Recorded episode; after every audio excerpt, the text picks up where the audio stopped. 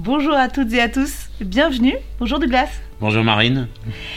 Douglas est fan de motivation, moi je suis fan de pitch, alors on a décidé de lancer ce podcast pour décrypter pour vous les speeches qui parlent de motivation.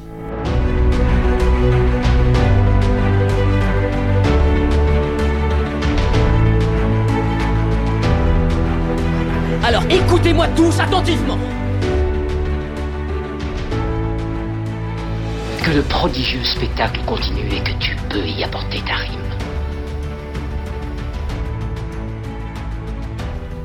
Le premier speech que nous avons choisi est tiré du Cercle des poètes disparus. De l'extrêmement. C'est tout ce que vaut M. J. Evans Pritchard. Il ne s'agit pas de mesurer de la tuyauterie. Il s'agit de poésie. Est-ce qu'on juge un poème comme dans le hit parade mensuel Ah, j'adore Byron, je le classe 20e, mais c'est pas très dansant. Je vous demande donc de déchirer cette page. Allez, arrachez-moi toute la page, allez. Vous m'entendez Déchirez-la. Déchirez-la Allez, la page entière. J'ai un petit secret à vous dire. Approchez. Allons, approchez.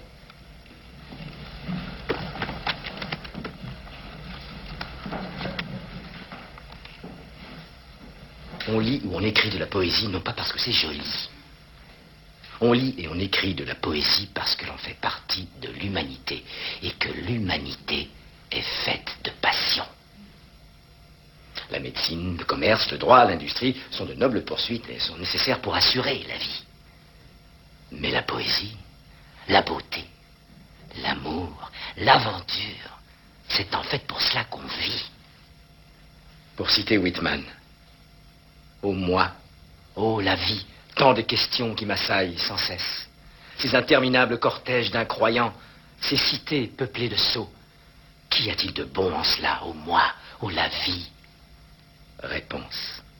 Que tu es ici. Que la vie existe et l'identité. Que le prodigieux spectacle continue et que tu peux y apporter ta rime. Vous avez sans doute reconnu la voix française de Robin Williams, Patrick Floersheim. C'est un film américain qui est réalisé par Peter Weyer en 1989.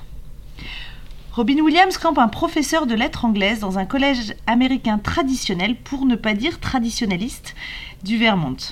L'école Welton est une institution dédiée à la réussite, la vertu, la conformité, tout un programme, n'est-ce pas Douglas, qui forme les futurs leaders des États-Unis. Monsieur Keating encourage à l'anticonformisme, pas tant pour encourager la rébellion, mais surtout pour apprendre à ces jeunes gens à penser par eux-mêmes. Cet extrait se déroule lors de la deuxième rencontre des étudiants avec leurs professeurs et a pour but de les motiver à étudier la poésie. Alors Douglas, qu'est-ce que tu en as pensé de ce- cet extrait? Alors, je, te remercie d'avoir fini ton introduction par euh, cet extrait doit les motiver à étudier la poésie. Premier élément, c'est que on ne motive pas quelqu'un, on crée un contexte dans lequel on, peut se motiver. Et en ça, bah, je trouve que le speech est réussi. Parce qu'il ne les motive pas. Mais euh, bah, grosso modo, il leur dit que là où ils sont, c'est un peu le. C'est pas génial. Euh, mais c'est quand même super bien parce que visiblement, comme lui, il s'autorise euh, à, à- renverser un peu les tables, à dire que les choses ne sont pas bonnes ou qu'on peut les voir différemment, eh ben, euh, il, les encourage eux-mêmes à essayer de- d'en d'en faire de même à leur manière. Et donc en ça, je trouve que c'est un speech, je ne sais pas s'il est motivant, en tout cas, il crée un contexte qui est propice à ce que les gens ah, se motivent à faire quelque chose qui leur parle. Alors justement, on va décrypter le- la structure de, de ce pitch et, et d'abord... Alors attends, Marine, mais toi, qu'est-ce que tu en as pensé de ce speech C'est effectivement un excellent discours. Moi, en tout cas, je le trouve très motivant. J'aurais presque envie d'ouvrir un, un livre de poésie. Et on va décrypter le, le contenu pour, euh, pour comprendre pourquoi il est aussi efficace. Euh, Est-ce que peut-être avant, on peut extraire les éléments motivationnels? Ah, ça y est. Euh, vous aurez compris, quand on crée un contexte de motivation, euh, de motivation intrinsèque, évidemment, un truc où on se fait plaisir, euh, eh bien, euh, chacun peut davantage y trouver sa place. Un contexte de motivation, c'est un contexte dans lequel on peut avoir de l'autonomie, on se sent bien avec les gens, et on peut librement exprimer ses compétences et les développer et à ce qu'on les reconnaisse. Bon, Si on regarde ce speech à la lumière de ces trois éléments, l'autonomie, la qualité des relations et les compétences, et je vous invite à regarder le film après, oui, c'est un speech qui marche parce que On retrouve clairement ces trois on éléments. retrouve ces trois éléments. Donc c'est c'est un pitch qui est tout à fait motivationnel. Alors, sur un, sur- si on doit donner une note, hein, c'est un bon petit 16-17 sur 20 en termes de speech. Ah ouais, c'est un bon, Ah oui, c'est bien, c'est une belle mention. hein. une belle mention. Et alors moi je, fais le rapprochement avec la structure du pitch, qui est cette, euh, structure justement qui, se veut euh, être les outils de la conviction pour encourager notre interlocuteur à agir dans le sens euh, que l'on voudrait qu'il agisse. Et là aussi, effectivement, je donnerais une note quasiment équivalente puisque ce discours respecte la structure du pitch quasiment à la lettre. D'abord, on a une accroche, alors je dirais même qu'on a une double accroche. L'accroche, elle commence par un simple mot, de l'excrément. Bien plus élégant qu'un vulgaire, c'est de la merde. Une réaction bonne vieille grande, grosse daube, ça vaut pas. Non, alors moi ce que j'aime bien dans excrément, euh, je, je me permets, je, je- je saisis, c'est que euh, c'est un mot qui, est, qui, qui- qui a son, son- sa beauté, euh, qui a une complexité aussi, et qui veut dire, qui a un sens, qui est ce qu'on a expulsé, et ce que l'on a rejeté, et ce que l'on ne garde pas. Et en ça, je trouve que le mot est vraiment bien choisi. Tout à fait. Et de la même manière qu'en termes de prononciation, c'est tout à fait différent de parler d'excrément plutôt que d'un mot plus rond de la merde qui est moins impactant. Et là aussi, ça a été tout à fait bien choisi et qui prend toute sa place dans cette école bien plus rigide euh, que, euh, que pour le coup son, son orateur. Euh, donc ça commence par ce mot-là qui réveille tout à fait les foules et qui fait réagir. D'ailleurs, on voit les étudiants qui, lèvent les yeux. Et ça se poursuit cette fois par une deuxième technique d'accroche qui est de mobiliser le public, c'est-à-dire vraiment de le mettre en mouvement, de le faire agir, de lui faire réaliser une action. Et là, c'est ce qu'encourage le professeur en leur faisant déchirer d'abord la première page, puis toutes les pages de l'introduction de l'ouvrage d'enseignement à la poésie. Et il va même jusqu'à sortir la poubelle, les faire jeter les papiers à la poubelle. Et pendant, euh, on vous a coupé d'ailleurs cette partie-là dans l'extrait pour, euh, pour le raccourcir, mais pendant deux minutes quasiment, il déchire les pages et les jette à la poubelle. Alors, euh, ça, c'est un truc vachement intéressant quand on, je me permets, euh, quand on a envie de créer un contexte de motivation, on a envie de bousculer, on a envie, on a toujours envie de bousculer les, les personnes avec qui on est. Là, il fait quelque chose de super puissant parce qu'en fait, grosso modo, il leur fait prendre le bouquin, le livre, Exactement. qui est quand même le- le- l'alpha et l'oméga de l'enseignement, Tout à fait. Et la de- référence. et de déchirer la page du livre. Hmm. Euh, et et- et c'est quelque chose qu'on fait pas beaucoup, donc on n'est pas obligé de prendre un livre. hein. Si vous voulez créer un contexte de motivation, prenez pas forcément un bouquin. Mais en même temps, en même temps, prenez le truc emblématique et on le casse. Hmm. Et vous allez voir, ceux et celles et ceux qui petit à petit vont avoir le courage de vous suivre, et ben en fait vous allez stimuler leur courage à prendre davantage de décisions, à essayer, à oser et à persévérer dans l'effort. Et en leur faisant faire cette action, il leur fait réellement expérimenter, vivre l'expérience de remettre Exactement. en question l'ordre établi en quelque sorte, puisqu'effectivement, comme tu le disais, cet ouvrage, c'est la référence qui leur a été euh, confiée euh, pour le cours. Et ça, c'est un très très bon outil à utiliser dans le pitch, c'est-à-dire de mettre en mouvement son interlocuteur, mais pas tant de le mettre en mouvement gratuitement, Ouais. de le mettre en mouvement vraiment dans une logique qui a du sens par rapport au message que vous voulez faire penser, passer. Pardon. La deuxième accroche qu'on entend, c'est un- une fois que tout ce, mouvement a été opéré, le, le professeur s'adresse à l'un des élèves en disant Vous pensez sans doute que la poésie, c'est un sujet bien futile par rapport euh, à des matières beaucoup plus stratégiques telles que les mathématiques, l'économie ou, ou autres, et que ça vous sera beaucoup plus utile pour vous qui vous destinez à devenir euh, médecin, banquier ou autre. Euh, là aussi, on est sur une accroche, une accroche qui se veut provocatrice puisqu'il va déconstruire une idée reçue pour justement mieux la remettre en question. Et donc dans la, suite de, de son discours, pendant deux minutes, il, euh, il déroule cette idée-là en parlant de poésie, de ce qu'est la poésie pour lui. Et ça, c'est l'étape, euh, le cœur, j'ai envie de dire, du pitch. C'est votre sujet, c'est la réponse à cette provocation. C'est je vous ai provoqué, je suis venu titiller quelque chose chez vous, mais pour mieux vous faire passer mon message qui est la poésie, c'est euh, pas forcément une compétence scientifique, mais c'est plutôt une compétence transversale qui va vous servir tout au long de votre parcours pour être peut-être bien plus ouvert à euh, tous les autres enseignements que vous allez euh, pouvoir, euh, que, dont vous allez pouvoir profiter. Ben, en fait, là, il, il fait le. On retrouve souvent ça dans les speeches, hein, si je peux me permettre. C'est ce en quoi je crois. Tout à fait. C'est Là, le- on est c'est le- complètement là- dans la conviction. Là, on est dans le ce en quoi je crois. À un moment, euh, cadeau, vous faites un speech de motivation, vous lâchez un ce en quoi je crois. C'est de toute façon, c'est impactant parce que d'abord, on parle de soi, on parle de ses croyances et, et on parle de ses valeurs. Et, et- et un ce en quoi je crois, il faut juste le mettre au bon endroit. Oui, alors le ce en quoi je crois, il est intéressant parce que on y met de nous-mêmes. Et ouais. Et on parle pas à la troisième personne, on parle à la première personne. C'est pour ça d'ailleurs que le on est con et qu'on remplace un on par un je. Et là, notre discours est beaucoup plus intéressant. Donc, le parler à la première personne, c'est un conseil qui est très important, effectivement, pour s'engager dans, euh, dans, sa, dans sa thèse, en fait, et pour porter son discours. J'apporte un élément complémentaire, c'est qu'il s'appuie aussi sur des poètes qu'il cite. Et du coup, euh, il y a vraiment une belle imbrication entre ce en quoi moi je crois, mais aussi les gens avant moi, ces maîtres de la poésie avant moi, ces experts avant moi. Et eux et moi, ça fait une forme de référence euh, et, et qui, qui- qui vient argumenter euh, euh, de manière équilibrée mon, mon propos et ma thèse. Ouais, alors, c'est un truc aussi. hein. Si on se lance dans un speech de motivation, on veut déconstruire quelque chose, vaut mieux maîtriser son sujet. Vaut mieux ou c'est même peut-être euh, un préalable tout à fait Ouais, non, non, mais un- il l'aime parce que quand il, il vous cite euh, euh, des, des poètes, enfin, grosso modo, faut, faut maîtriser son sujet, il faut savoir de quoi on parle. Et que les autres, et que les autres qui vous écoutent, sachent. Se sentent vous- en confiance. Voilà, et cette confiance-là, légitime. et ben, il il faut l'acquérir. Parce fait. que sinon, ils ne suivront pas. Exactement. Et puis cette, euh, la, conclusion arrive. Alors on est sur un, pitch assez court, hein, puisqu'on est sur 4 minutes, je crois, au total, dans l'extrait qu'on vous a gardé.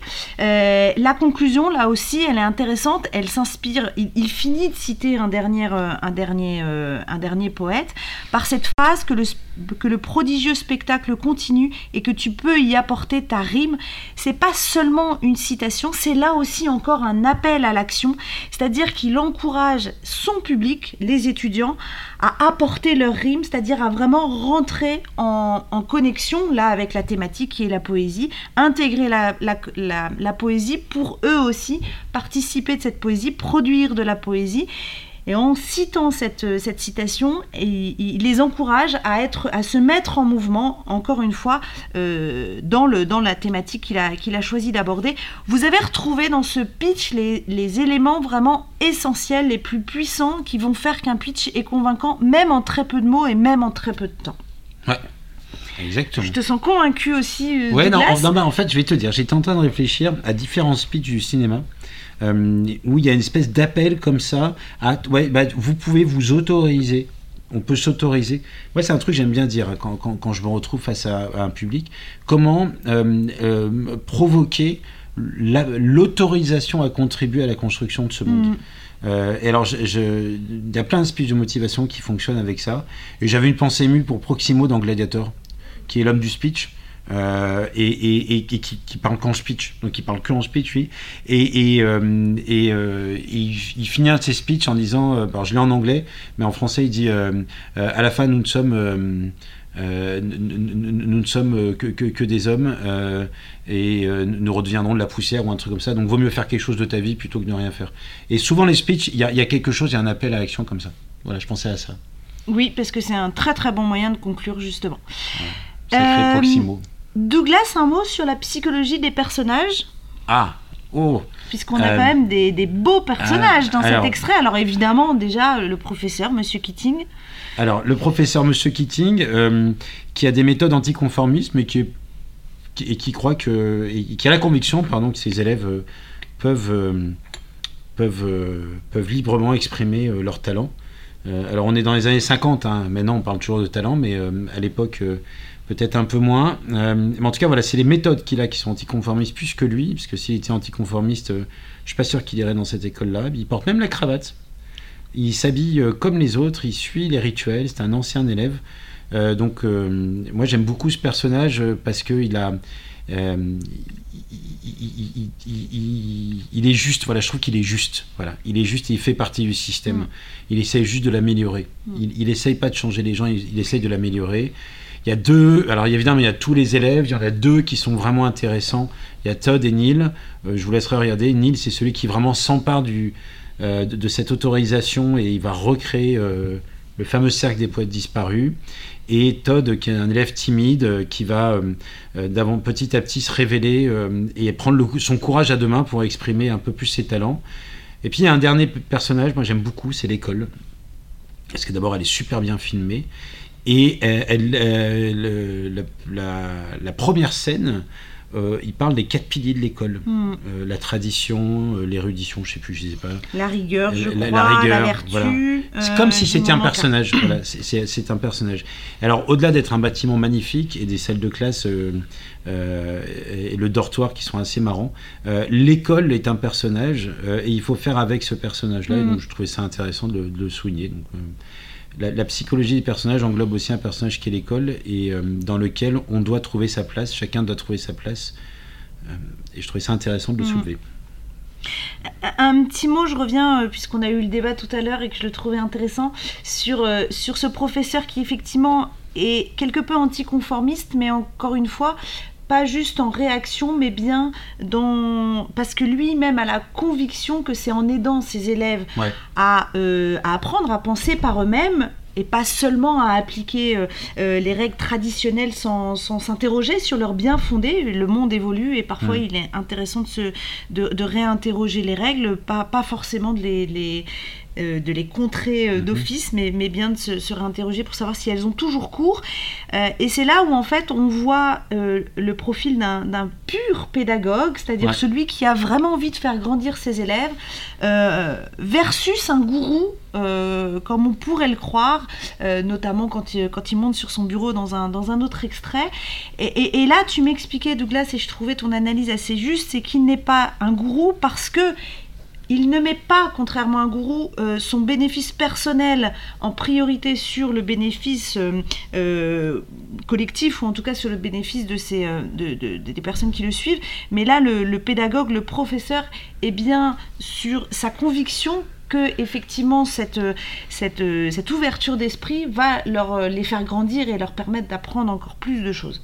Ouais, euh, ouais, ouais, ouais, euh, euh, c'est- pas parce qu'on est sur l'estrade que ça fait de nous un gourou, c'est pas parce qu'on déclame un speech que ça fait de nous un gourou. Tout à fait. Euh, euh, alors, bonne nouvelle, on arrive à mieux les cibler, les gourous, parce que depuis 5 ans, il y, a la, mode des pervers narcissiques hein, dans la presse, donc on parle toujours des pervers narcissiques, ah, c'est un pervers narcissique. euh, euh.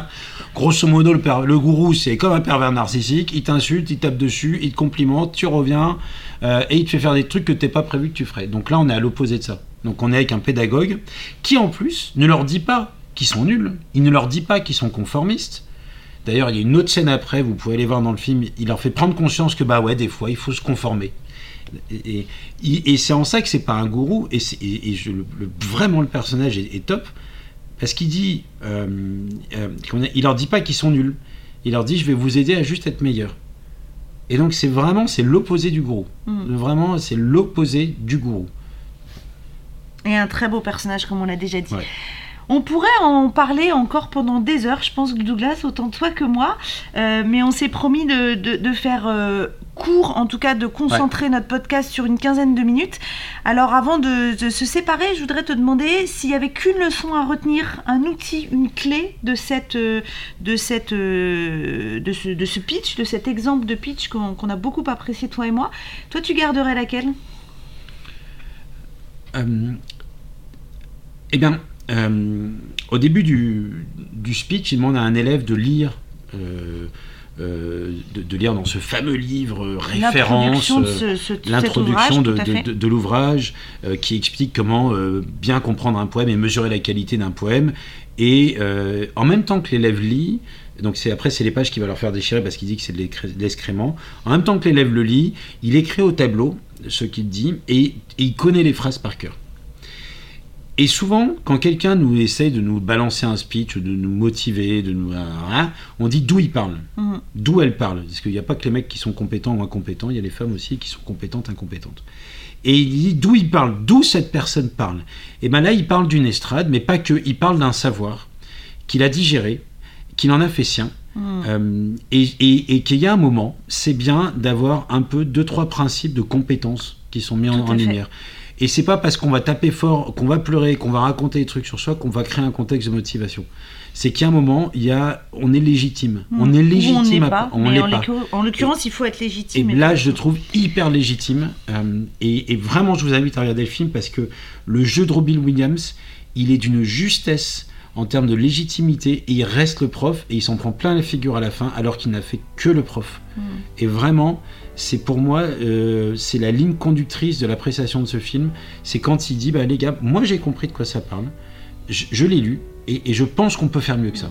Et ça, c'est bien. Ça, c'est top. Donc ta clé à toi, c'est en tout cas de maîtriser suffisamment son sujet Ouais. avant de se permettre de donner des leçons. On, bah, on, on bosse son sujet. Ouais. Je, je te rejoins. on Et bosse. puis moi, euh, s'il y avait un outil que je retiendrais et je vous, je vous incite à, à tester lors de votre prochaine prise de parole, c'est de vous demander comment vous pouvez mettre en mouvement votre public d'une manière qui prend du sens par rapport à votre message et par rapport à, l'objectif de votre prise de parole, mais demandez comment vous pouvez mobiliser votre interlocuteur, votre interlocutrice ou votre public. Merci Douglas sur Invite ce, ce premier épisode, j'espère qu'il y en aura plein d'autres. Et à vous, on vous dit à bientôt À bientôt. Merci Marine. Au revoir.